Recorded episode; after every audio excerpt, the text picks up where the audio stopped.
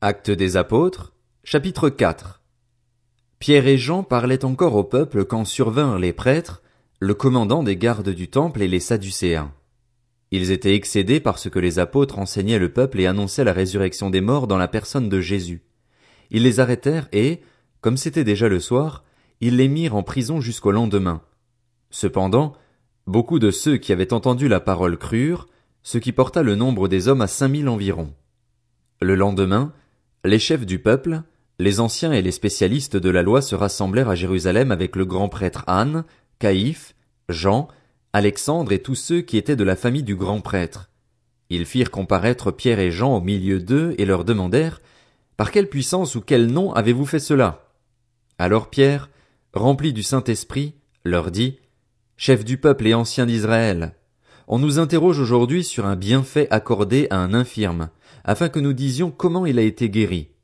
Sachez-le bien, vous tous, et que tout le peuple d'Israël le sache. C'est par le nom de Jésus-Christ de Nazareth, celui que vous avez crucifié et que Dieu a ressuscité, oui, c'est par lui que cet homme se présente en pleine santé devant vous.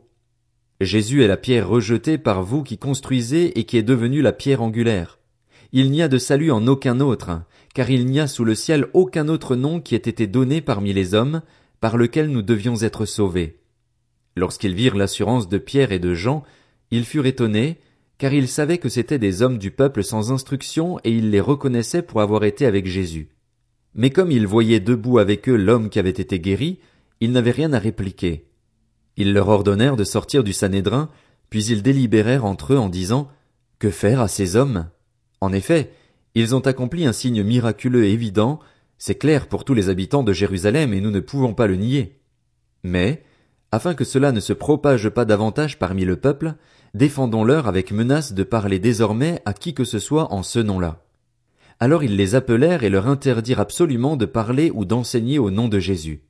Pierre et Jean leur répondirent, Est-il juste, devant Dieu, de vous écouter, vous, plutôt que Dieu? Jugez-en vous-même. Quant à nous, nous ne pouvons pas ne pas annoncer ce que nous avons vu et entendu.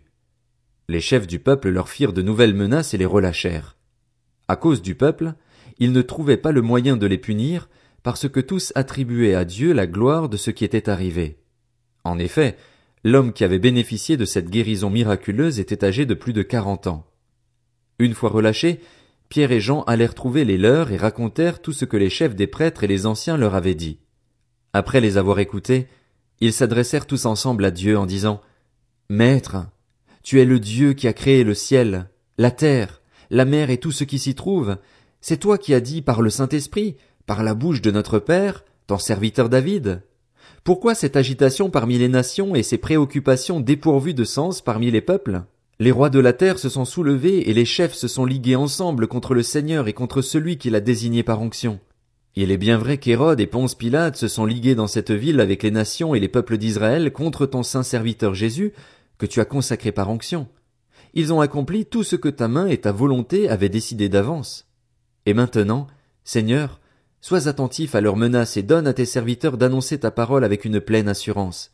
Déploie ta puissance pour qu'il se produise des guérisons, des signes miraculeux et des prodiges par le nom de ton saint serviteur Jésus. Quand ils eurent prié, l'endroit où ils étaient rassemblés trembla. Ils furent tous remplis du Saint-Esprit et ils annonçaient la parole de Dieu avec assurance. La foule de ceux qui avaient cru n'était qu'un cœur et qu'une âme. Personne ne disait que ses biens lui appartenaient en propre, mais ils mettaient tout en commun. Avec beaucoup de puissance, les apôtres rendaient témoignage de la résurrection du Seigneur Jésus, et une grande grâce reposait sur eux tous. Il n'y avait aucun nécessiteux parmi eux. Tous ceux qui possédaient des champs ou des maisons les vendaient, apportaient le prix de ce qu'ils avaient vendu et le déposaient aux pieds des apôtres, et l'on faisait des distributions à chacun en fonction de ses besoins. Joseph, celui que les apôtres surnommaient Barnabas, ce qui signifie fils d'encouragement, un lévite originaire de Chypre, vendit un champ qu'il possédait, apporta l'argent et le déposa aux pieds des apôtres.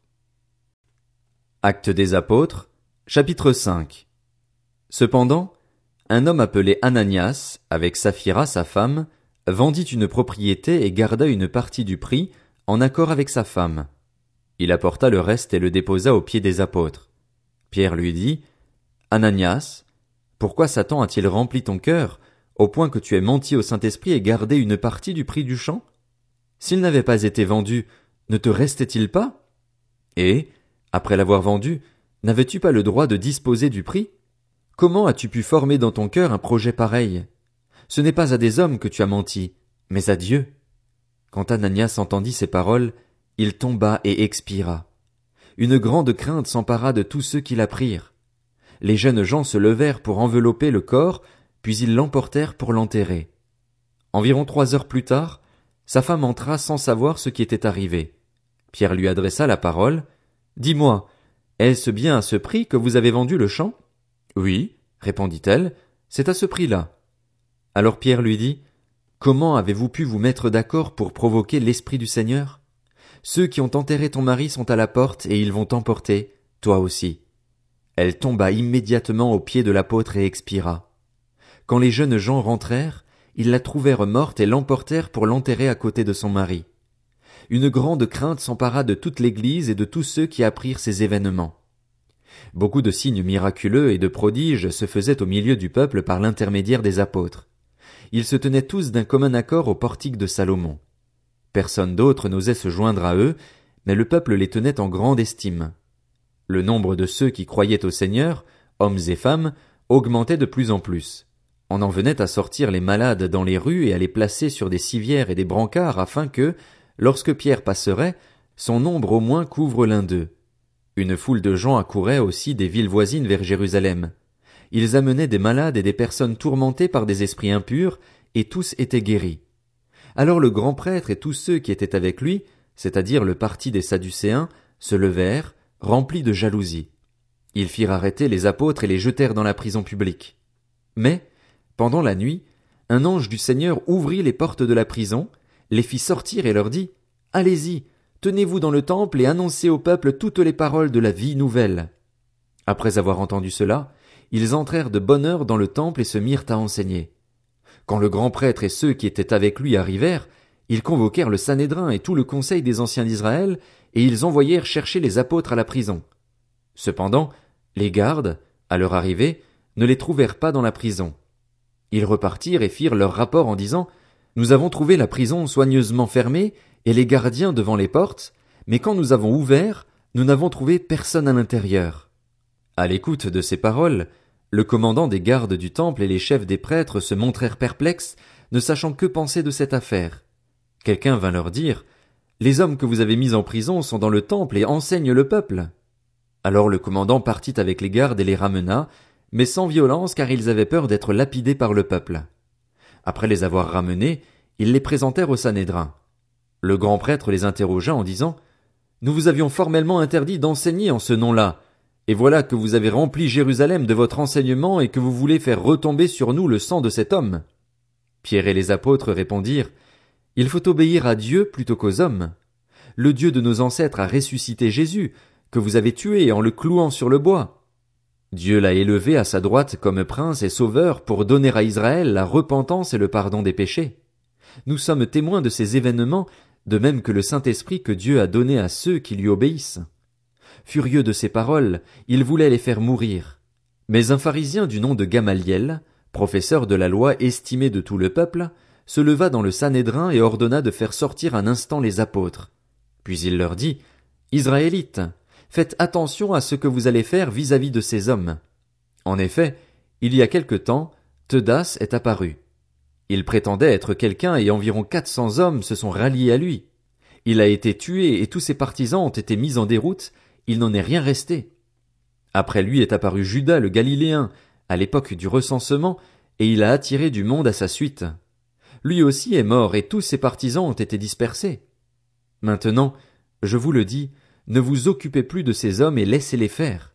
Si cette entreprise ou cette activité vient des êtres humains, elle se détruira. En revanche, si elle vient de Dieu, vous ne pourrez pas la détruire. Ne courez pas le risque de combattre contre Dieu. Ils se rangèrent à son avis. Ils appelèrent les apôtres, les firent fouetter, leur interdirent de parler au nom de Jésus et les relâchèrent. Les apôtres quittèrent le Sanhédrin, joyeux d'avoir été jugés dignes d'être maltraités pour le nom de Jésus. Et chaque jour, dans le temple et dans les maisons, ils ne cessaient pas d'enseigner et d'annoncer la bonne nouvelle de Jésus, le Messie.